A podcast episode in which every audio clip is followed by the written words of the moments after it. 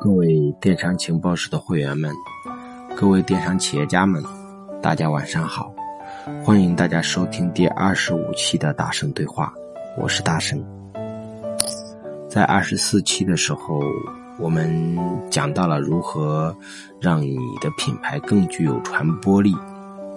其中我提到说，一个做品牌的人呐，真的很难得。一百个人当中，甚至一千家企业当中。未必能够诞生一两个比较出色的品牌，能够把一个企业做成品牌的，一定是有一种偏执的精神。只有偏执狂才可以做出来一个特别惊人的品牌，就像乔布斯一样。那么今天给大家讲的这个人，就是一个特别偏执的人。这个人叫做吴清友。我讲吴清友先生，可能很多人都不知道，但是我讲他创办的一家企业，你一定知道，因为这家企业被无数的媒体所报道过，被无数的商学院的教授们拿过来当做成功案例来讲。那么这家企业就是诚品书店，而吴清友先生就是一个特别有偏执精神的人，在。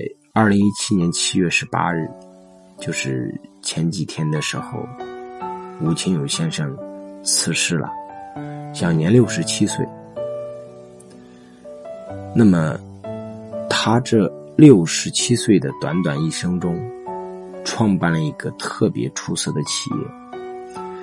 在互联网的冲击下，中国的传统出版业乃至整个相关的图书行业。遭受了巨大的冲击，而书店更是几乎面临大量的倒闭。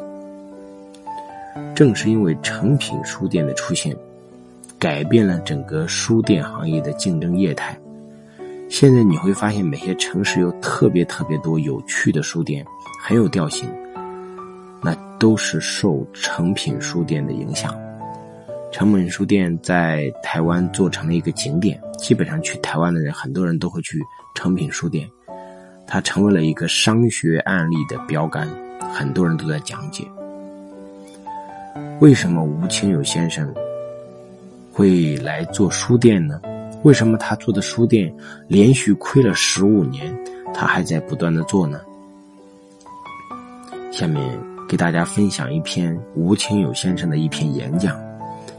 我相信，大家一定能够从这个演讲当中，知道创办成品以来的十五年里，他是怎样在一直赔钱的无望中熬过来的。从中我们可以窥视到吴清友先生的人格伟大和他对事业的执着。下面就是他的演讲。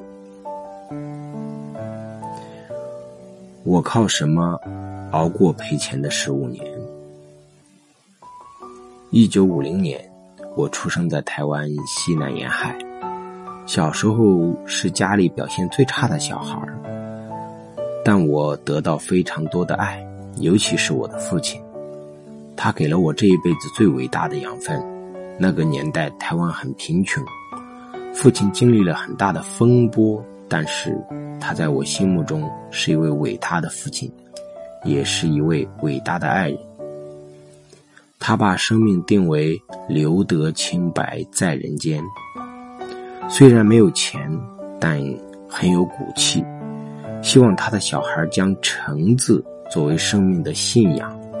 财物有时而尽，唯有“诚”字是终生受用不尽的。所以我有机会成家立业。所有公司全部以诚为始。我经历了年少的贫困，但运气很好，工作十几年积累了很多财富。一九八零年代左右，我经营一家小公司的时候，读到一本书《灵机实物》。通常公司做年度计划都会沿着去年的业绩，但这本书讲了一个新的概念。当你做一个计划，可不可以把一切想法归零，再去考虑呢？他让我自问了两个问题：一，不做原来的行业，我做什么？第二，生命归零，我又期待些什么？我有先天性心血管疾病，而手术在当时是很危险的，这就逼迫我思考生命的问题，重启一段旅程。诚品书店不是商学院的好案例。经过诚品赔钱的十五年，我至少看到了自己对生命态度的诚恳。在病痛之中，我的内心非常迷离。就在这个因缘中，《红衣大师传》和史怀哲先生的文明哲学给了我重要的影响。弘一大师传文字太美了，是弘一大师对生命的了断。他三十多岁时，在文学、音乐、戏剧、教育等方面都很有成就，却选择了佛教中最严厉的律宗，以追求生命的完成。史怀哲先生对基督教很有研究。还研究巴赫，是一个非常好的管风琴演奏家。一天早上，他读到一份报道，讲刚果有很多黑奴病痛无人照顾，就立志此生要奉献给黑奴。花了五六年时间去学医，然后跟太太去非洲。这本书让我大受感动。史怀哲和弘一大师，一个在西方，一个在东方，在三十多岁的壮年就决定此生要渡己渡人。这种生命的壮阔，实在是非我们所能及。我的学问不好，但从小就喜欢思考。史怀哲讲到，大自然是上帝最伟大的创作，人类最伟大的创作尽在书本当中。这开启了我对。书店经营的一种兴趣。柏拉图曾经说过：“贩售和分享知识，其实比贩售和分享食品更严谨、更需要小心的事情。”之前我根本没有对任何书店的认知，虽然相较于弘一大师经营成品书店。也不过是做一个心灵的生活逃兵而已，但我开始思考人生的价值到底在哪里。我提出了人文、艺术、创意、生活为理念的成品之旅，也就是爱、善、美的不断精进，使自己不断的活下去。成品除了书店，还有一个成品画廊，是讲美术的。成品艺术空间则希望通过各类艺术活动，通过展览、表演和对话，把美展现出来。因为病痛，我对书店无法做五年、十年的长久计划，而是要考虑每个当下安定心灵的可能。我本以为准备一点小本钱可以赔五年到八年，没想到一赔赔了十五年。成品书店不是商学院的好案例，却是我对生命中的一种创作和探索。成品赔钱的十五年，是我一生中最丰富的时间，因为它让我看到了第二次的自己。第一次看到自己，是当我拥有了金钱超过生活所需之后，觉得钱不是那么重要。经过成品赔钱的十五年，我至少看到了自己对生命态度的诚恳。即便是执迷不悟、不知变通，其实我不是一个笨人。但是我不想做太容易的事，而是要做自己认为有兴趣、有意义，或者一些从未没有人用这种方法做过的事。困而知之。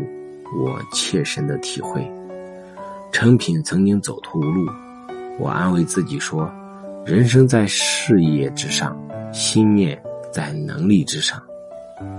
所有的这些困惑，都为你在人生上的遭遇，让你对生命有新的发现。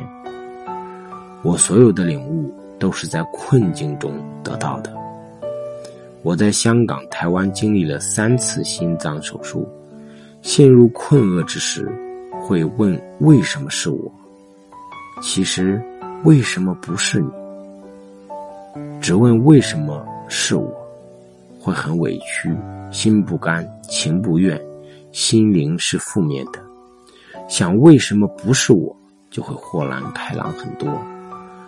没有人有资格说贫困不该归我。苦难不该归我，病痛不该归我。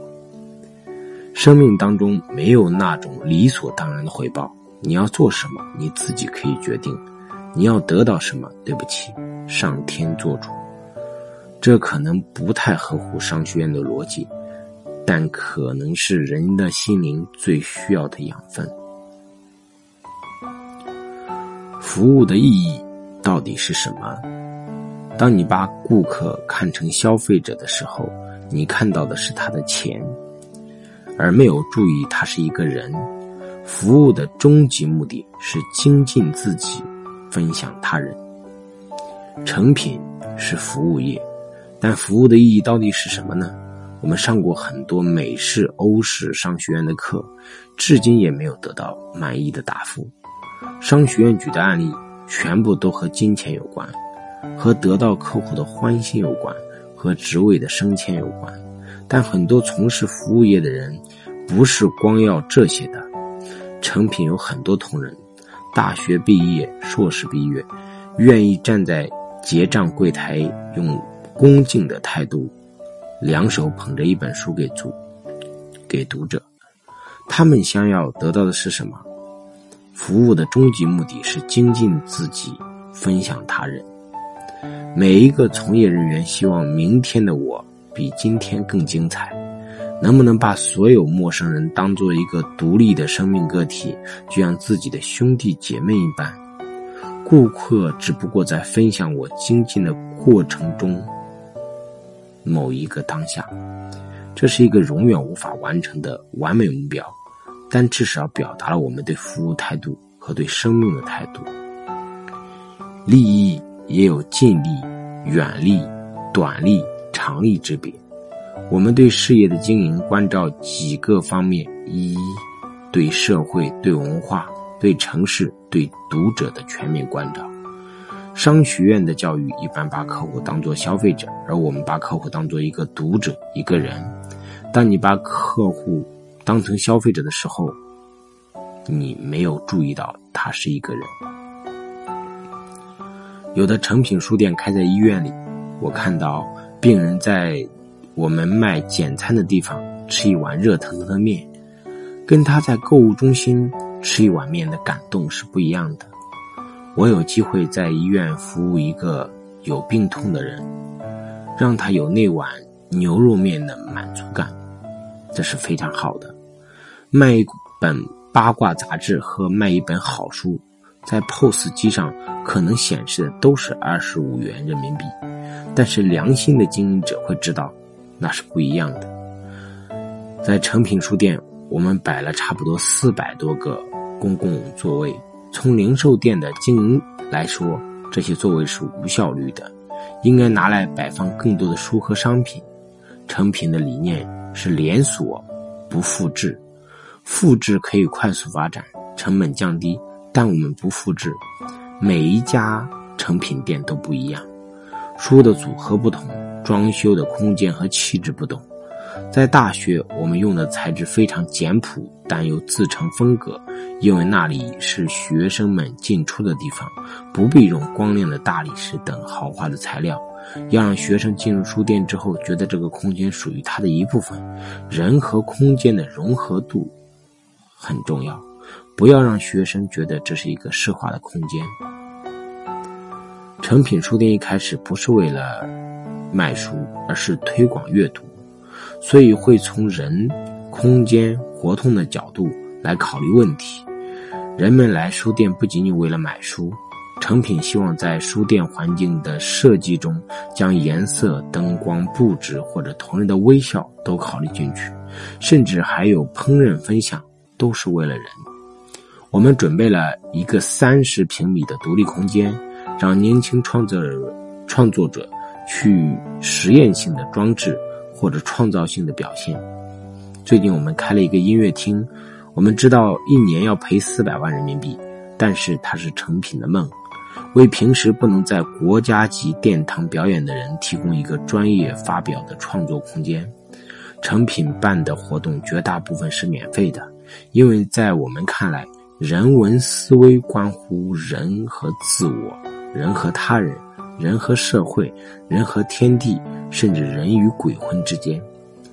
二零一零年到成品成品书店看书的人超过一亿次。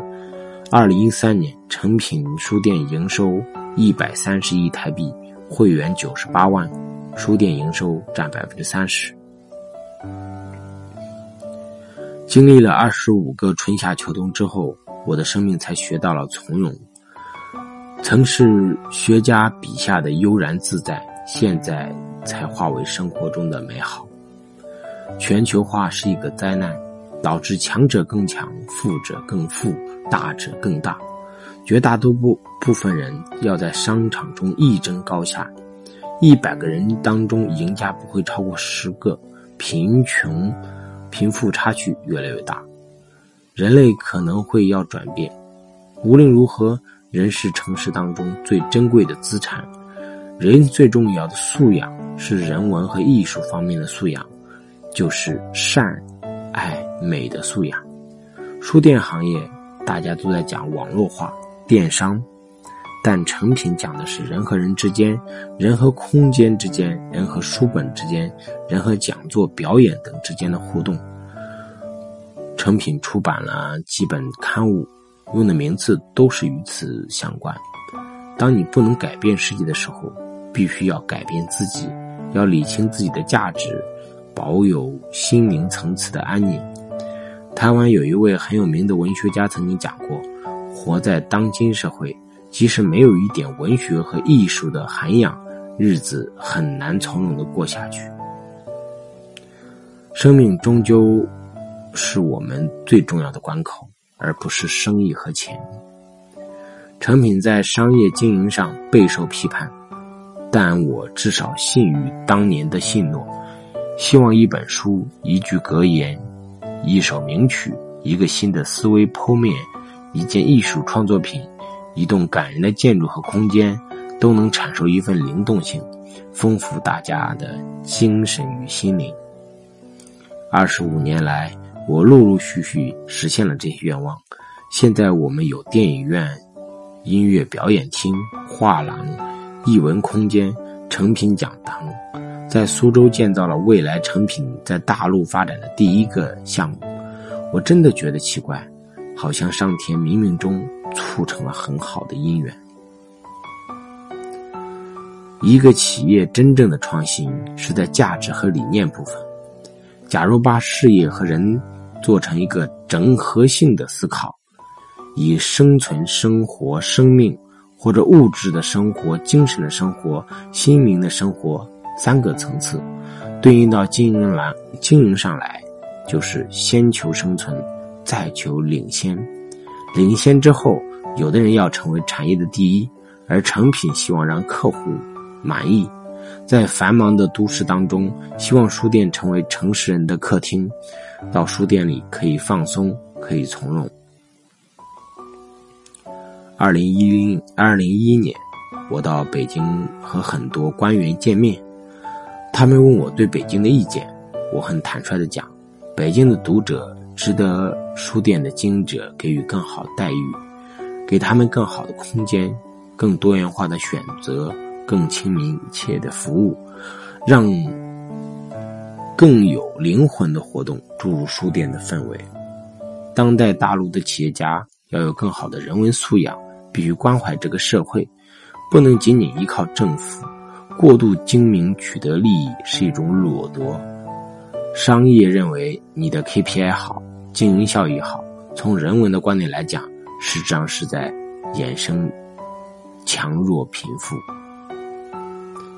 没有钱，成敏活不下去。但我心里同时非常明白，如果没有文化，我也不想活了。很多人可以买到香奈儿，但买不到气质；可以买到很好的床，但买不到安稳的睡眠；可以买到豪华别墅，但买不到温馨的家庭；可以买到很好的食物，但不一定买到很好的食欲。有一位建筑评论家说过：“真正知道一个理念，至少需要花二十年的时间；至于亲身体验而至。”深信不疑的，则需要三十年的光阴。要能够随心所欲的应用，将耗掉五十年的生命。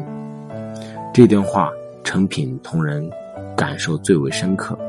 我们能力虽然有限，但信守二十五年的愿许，在经历二十五个春夏秋冬之后，我的生命才学到了从容。以上便是成品的创办人吴清友先生的一段演讲。其实这段演讲很长，我不知道大家能够听到什么。读完之后，其实我有一些的想法。第一个就是，我们也要像吴先生一样思考：如果我们做计划的时候。把以前的所有想法归零，再去思考。就当我们刚刚踏入这个电商行业，不要把我们的以前的经验带进来。我还会怎么做？面临这么多成熟的对手，我又该怎么去做才能做得更好？那你做企业有没有意义？这是第二个问题。作为一个人，他要有使命感。对我们很多人来讲，有车有房。已经是一个非常简单的能够完成的一个东西，因为作为企业家，我们需要更多的去为社会承担的更多责任。所以说，我们作为一个企业，我们的社会价值所在是什么？我们应该为企业创造什么样的价值？马云曾经讲过，中国有一代企业是靠风口赚了很多钱，而接下来更多的。企业家是要为社会创造价值、解决问题。那我们的使命到底是什么？我们能不能够在这些非常非常充满诱惑、又非常非常惨烈的竞争中，保有自己为社会、为整个所有的员工、顾客？去创造价值的那种真诚，我们能不能把赚钱与服务与创造价值结合的更加紧密？一个不是为了赚钱而赚钱的人，才能把企业做得更好。就像我之前在朋友圈里做了个调查，我说你做电商。到底是为了赚钱，还是因为你热爱你的产品，想把它卖得出去？很多人都跟我说：“老师，我是因为热爱产品。”也有一部分人跟我说：“老师，我纯粹就是为了赚钱。”也有一部分人说：“两者兼有之。”那我就问他们：“请问，就纯粹为了赚钱的人，你真的赚到了钱了吗？还有，你？”就是因为热爱你的产品，你想把它送给更多的人知道，让更多的人开始欣赏、了解、使用这种产品的人，你赚到钱了吗？结果调查出来的结果非常的惊人，发现很多热爱产品的大部分都是赚到钱，而纯粹赚钱的，有的人赚到了，但有的人就未必。所以说，有很多时候，我们需要换一种方法来理解经营企业，不只是纯粹为了赚钱，而可能我们需要做的是有偏执精神一点，去做一家企业，在这么激烈的竞争中，这么多的诱惑当中，能够保有一个比较好的企业家价值。OK，今天的语音特别的长，希望大家能够稍微有一些些思考。今天的语音到此结束，希望大家能够有个好梦，晚安，我们下次再见。